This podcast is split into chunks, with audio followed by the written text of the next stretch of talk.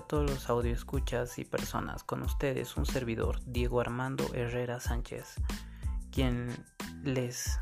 comentará, hablará sobre un tema muy apasionante que titula Fuego Pasión del tenis.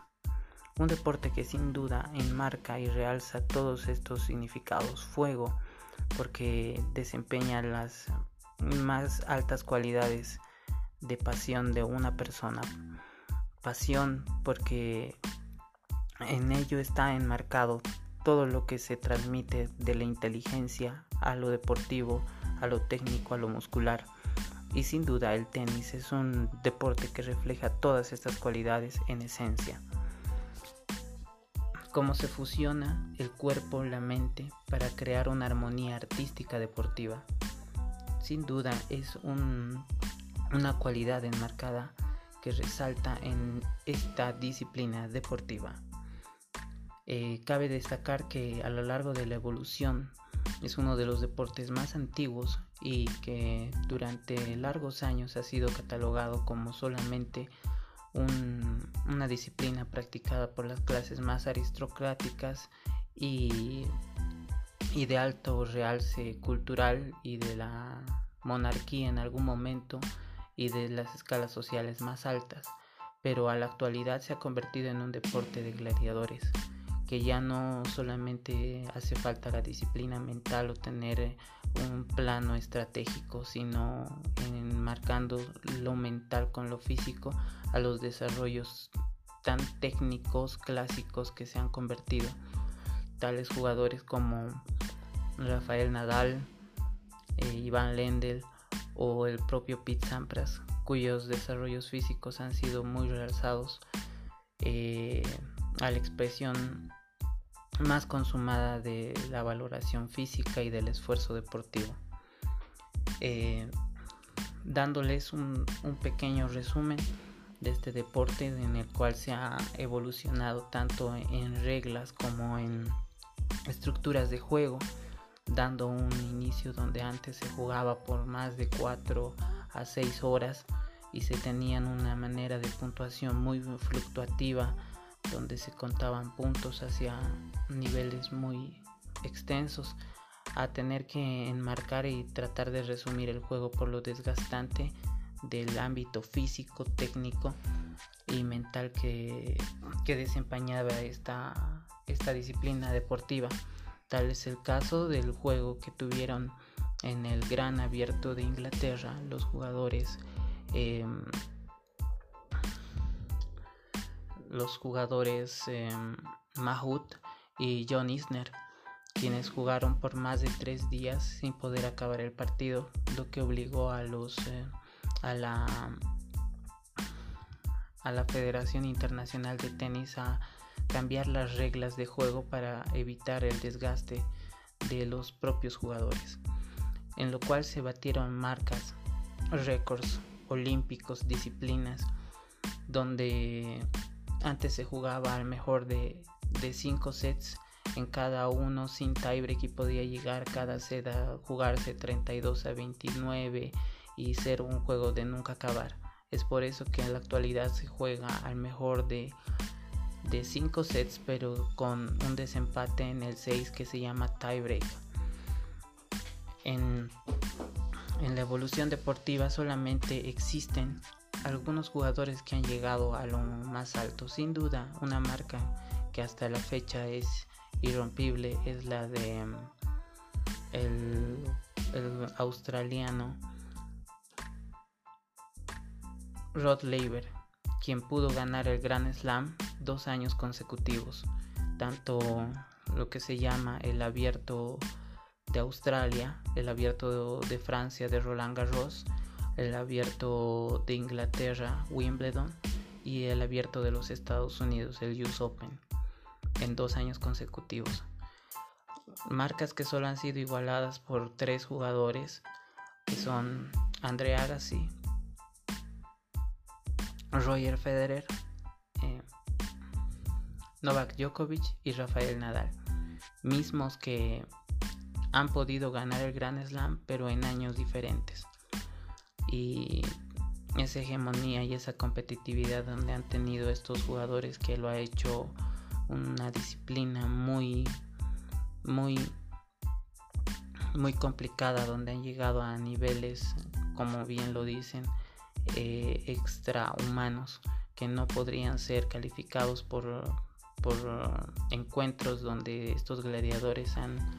puesto lo que antes se ponía en las escuadras romanas que eran las batallas a muerte como son los eh, partidos que han, que han tenido la oportunidad de disputar tanto Djokovic, Nadal, Roger Federer principalmente. Eh, partidos legendarios que nunca se ha visto una rivalidad tan concentrada y que haya tenido tanto desgaste, tanto físico como mental, llegando estos mismos jugadores a romper los récords que antes se creían irrompibles, tanto de ganar Grand Slams como de poder eh, desarrollar niveles estratosféricos de disciplina deportiva, tales como se ven los físicos de estos jugadores que son sumamente desarrollados y, y lo cual muestra el trabajo que han tenido que desempeñar cada uno de estos jugadores para poder llegar a este estilo de, de juego y de desarrollo deportivo. Al mismo tiempo cabe destacar que, que ah, todos estos mencionados jugadores han logrado eh, han logrado tener una rivalidad entre ellos mismos en donde Rafael Nadal se destaca por ser un jugador que ha sabido destacar en la arcilla o en clay comúnmente llamado ganando hasta la fecha de este 2020 13 Grand Slams en la ciudad luz de Francia. Y al otro rey de la monarquía, donde que tenemos a Roger Federer, quien es el sin duda el indiscutible mayor ganador de la, del abierto de Inglaterra de Wimbledon, considerado el rey del césped. Y Novak Djokovic, quien ha podido tener su hegemonía en tanto en Australia como en el US Open siendo uno de los jugadores más destacados en estos dos torneos. Entre ellos se han debatido casi en los últimos años el número uno del mundo en esta hegemonía con algunas luces con el británico Andy Murray y eh, también el algunas otras nuevas luminarias que han ido pasando en la esfera tenística, pero estos nombres se mantienen vigentes hasta el día de hoy, siendo una situación increíble por haber eh, sobrepasado los 30 años de edad y continuar con un nivel eh, deportivo atlético impresionante. Cabe destacar que es un ejemplo y unas marcas muy difíciles de volver a repetir dado que han llegado tal vez a una cúspide deportiva y desempeño de técnica y desempeño de habilidades motoras y tácticas. Es por eso que, que es importante cultivar este deporte tan emblemático a las nuevas generaciones, ya que es un deporte que no solamente desarrolla un nivel eh, físico, sino también un nivel psicológico y de inteligencia. Porque uno para jugar adecuadamente este deporte tiene que mezclar no solamente una habilidad cognitiva, si bien es un deporte que, que se destaca por ser individualista, hay todo un equipo humano trabajando detrás de estas personas.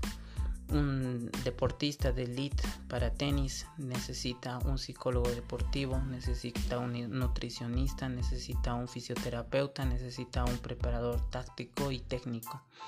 Es por eso que en nuestro círculo jugadores como Hugo de Lien se ven muy imposibilitados de poder